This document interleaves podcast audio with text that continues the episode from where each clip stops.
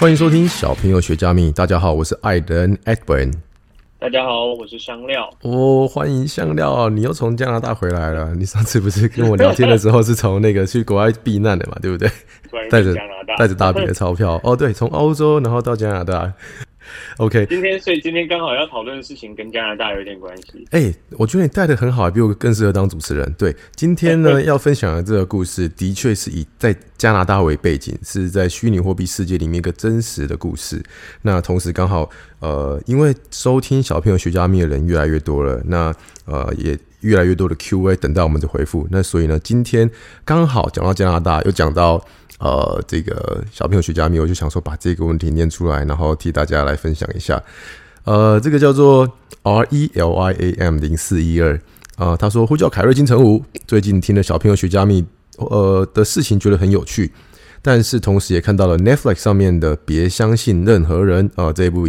电影哦，Netflix 自己拍的。那他还讲的是比特币诈骗的纪录片。那么他想请问小朋友团队，特别是凯瑞金城武有什么看法？好，如果是讲到凯瑞金城武的话，那我们就来欢迎凯瑞出场。大家好，我是凯瑞，有这样吗？没有啦，凯瑞，凯瑞，我跟你说，呃，凯瑞今天有事情不能来，因为他最近那个台中的果园在丰收嘛，因为刚刚的春春春天刚结束，要进入夏天了，他有一些水果准备要丰收，所以他现在还待在台中。那如果下一题呢，你们还想要听他对于这一题的看法，你们先听我讲，跟希望聊完这一集，如果还有特别更 specific 的问题想要留给他，你再帮我留一次 Q&A，下一次凯瑞会来帮你回复。那今天呢，我就请香料先来帮我们，呃，简单的跟大家介绍一下。呃，这一个不要相信任何人的比特币诈骗的纪录片，以及他有什么看法？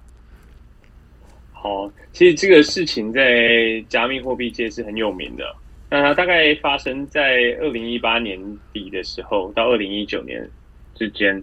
那呃，我相信有很多人还没有看嘛，那我就稍微介绍一下。里面这个这个事件最主要是一个加拿大最大的交易所，叫做。啊、uh,，Quadriga CX，嗯，那呃，这个杰洛科顿呢是他们的创办人。那这件事情很神很神奇的，就是他在二零一八年底的时候跑去了印度，然后那个时候是在他加密货币所呃加密货币交易所要倒闭前，然后他就是他才三十岁的时候，他却突然过世了。对，你不觉得听起来很奇怪吗？他就是瞬间过世，然后他过世之后呢，他就带着他。呃，整个交易所注册用户大概总共有三十六万三千人，那他总共欠了十一点五万这些用户价值二点五亿美金的加密货币，哦，七十几亿台币。对，他欠了他们的情况之下，他没有退还给他们的情况之下，他过世。那他过世了之后，这笔钱也跟着他的，他的他死亡之后，就这笔钱就拿不出来，所以也没办法退还给这些。投资人哦，对，呃，我帮听众解释一下为什么会拿不出来，因为呃，大家的钱放在他的交易所里面交易嘛，那他的交易所呢又把这些主要的流通资金放在一个钱包里面，那钱包如果是有开过加密的都知道，这些助记词就只有你要自己好好记下来啊，不要拍照会被偷会被偷拿走啊，或者是呃要写在自己只有知道自己的地方。可是呢，这位创办人他在死去之后，他就宣称公司就宣称说，哇。不好意思，所有的用户们，你们的七十呃两亿五美金拿不出来了，因为助记词除了创办人以外，我们全部人都没有。不过他在去印度玩的这一天过世了。嗯，对，所以真的真的很神秘。所以一般像我补充一下，一般像币安啊、Coinbase 这种大型的交易所，它的资金会放在冷钱包。对，可是他为了要确保交易所可以在任何情况之下都可以提取资金。的时候，它通常会采用多重签名的系统。嗯，好，简单来讲就是哦，比如说我跟 Edwin 加布鲁，我们三个人里面只要任两个人共同签名，就可以去提领这笔钱。嗯，对，所以其实这是有一个机制在。那但是当时在那个时时代背景下，这个加密货币交易所，它就只有这个创办人，他并没有做这样的机制啊，没有多重签签名的机制。对，所以他因此他就是宣称说他死了之后。然后这些钱也都跟着他消失了，可是呢，就开始有人就是崩溃嘛，然后就开始有人暗示说他可能没有死，他可能根本就是整形换脸，对，然后他根本根本没有过世这样，因为在这个这整个过程中，这些受害者投资人们，他们透过网络就是自己组织的一个调查团，对，所以他们就开始找各种的蛛丝马迹。他们调查的超级细的，超级细的，因为然后还有包含有那个新闻媒体也想要采找这个案案子嘛，对，对对，因为大家看到这个状况，就会觉得说，哎，其实这个事件在以前的金融世界也有发生过啊，有些人诈死什么的。这些调查团的人就开始去调查，然后就找到了很多疑点，比如说，哎，他居然在过世前的十二天，他签署了遗嘱，然后把他所有的资产留给了他太太，哦，老婆，老婆，对，然后结果印度政府所颁发的死亡证明还把他的名字姓氏里面拼错了，然后另外就是让人家觉得很奇怪，就是哎，这个年轻人怎么会突然死于一个叫做克隆氏症的并发症？这个通常是就是没有这么严重，对，所以。所以一切都开始，就是越调查就觉得好好多疑点哦。就在深入调查之后，就发现他还有另外一个，之前有个另外一个创办人，然后这个创办人呢也有很多前科，然后他也有前科，然后他还改了名字。对，所以就越查越深之后，就越来越发现说，哇塞，这这整个。这个整个交易所好像都跟诈骗脱不了关系。对对对对对，就是从他们建立这个交易所的 Day One，他们就知道自己想要来做最后这一波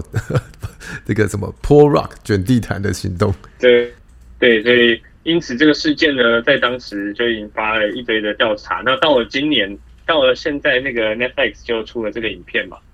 那最后的结果叫做，最终发现的事情叫做，哦，其实他早在死亡之前呢，他就把这些使用者的资产。拿来做交易，拿来做赌博式的交易，然后他把钱打到各个交易所里面去做很多的杠杆，嗯，然后把，然后重点是很很有趣的事情是，这个人好像很没有交易的能力，因为他在大牛市的时候，居然还把这些钱亏的差不多了。对。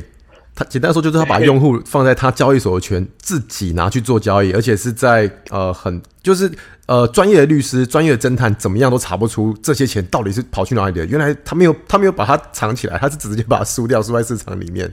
呃，那些律师是这样子讲，然后最后啊，呃记者也去查说到底是不是他有直接挂在印度，结果好像那个医生是说有，对不对？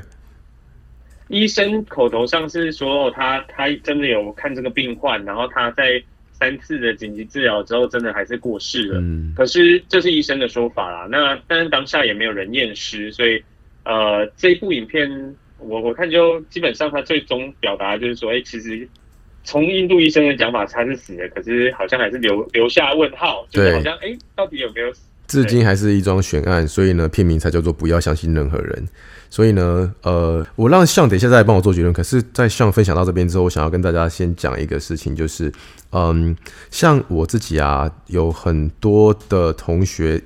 ，IG 私讯我，问我说，哎、欸。呃，因为我分享我这个以太币投资跟其他加密的行动嘛，他们就知道说我以太币是 Diamond Hand，我就一直 hold 到现在。哇操，从高点四千四跌到呃一千八，我跌了四十七趴，问我怎么办？那我就说，我就是只回只回两个字，因为每天私讯太这么多，我也不可能每个都回，我就跟他讲说硬扛，我就是我就是硬扛下来了，不然怎么办？可是呢。呃，当他他说哦，没错，你真的讲到我心声的，我也是这样子跟你硬扛下来。可是我跟他补充了一下，就是说我自己在丢加密货币这一块，我其实只丢我总资产的百分之五而已。所以对我来说，就算砍半也 OK，承受得住。那你们要自己知道说自己呃风险承受是多少，尤其是加密货币的风险，这呃这个资产这些风险资产的 volatility 比较高。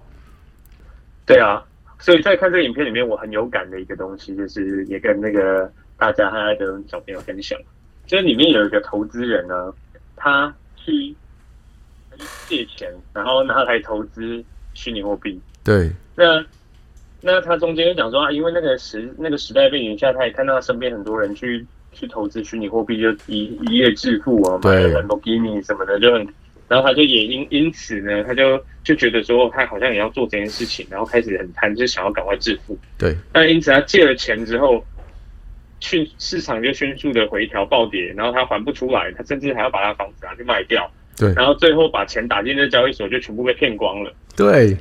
所以我我觉得这个事情好像很常，就是我自己觉得这个事情在币圈很常出现。嗯，虽然我觉得在股票投资圈也是，我我想应该也是不乏这些事情，所以就会让我觉得说，哎，其实像艾德恩小朋友刚刚分享了，艾德恩这里分享很好，就是拿拿你可以。控制风险的这个比例拿来做投资的，不要去做什么过度的杠杆去投资在这种高风险的资产上。是的，对，而且你不觉得一切都起因于一个贪，就是人性，对贪，对。你刚才分享的那工程师的故事，其实我听来听就是一个贪。其实不只是加密货币啊，在股票也是有一些比较小的连续涨停的股票，你会追进去，没有量追进去啊，不就是因为你贪心？你觉得它还会继续涨，然后你被其他的诈骗简讯骗到，也是因为你贪心。在加密货币世界，其实也是同一个原理。所以呢，像刚才讲的这个，第一个贪，然后第二个如何呃放自己舒服程度的资金在相相对相较高的风险资产里面，你会比较舒服。嗯，这可能是两个结论，我们可以呃，我跟向可以今天提供给大家的。没错，然后最后就是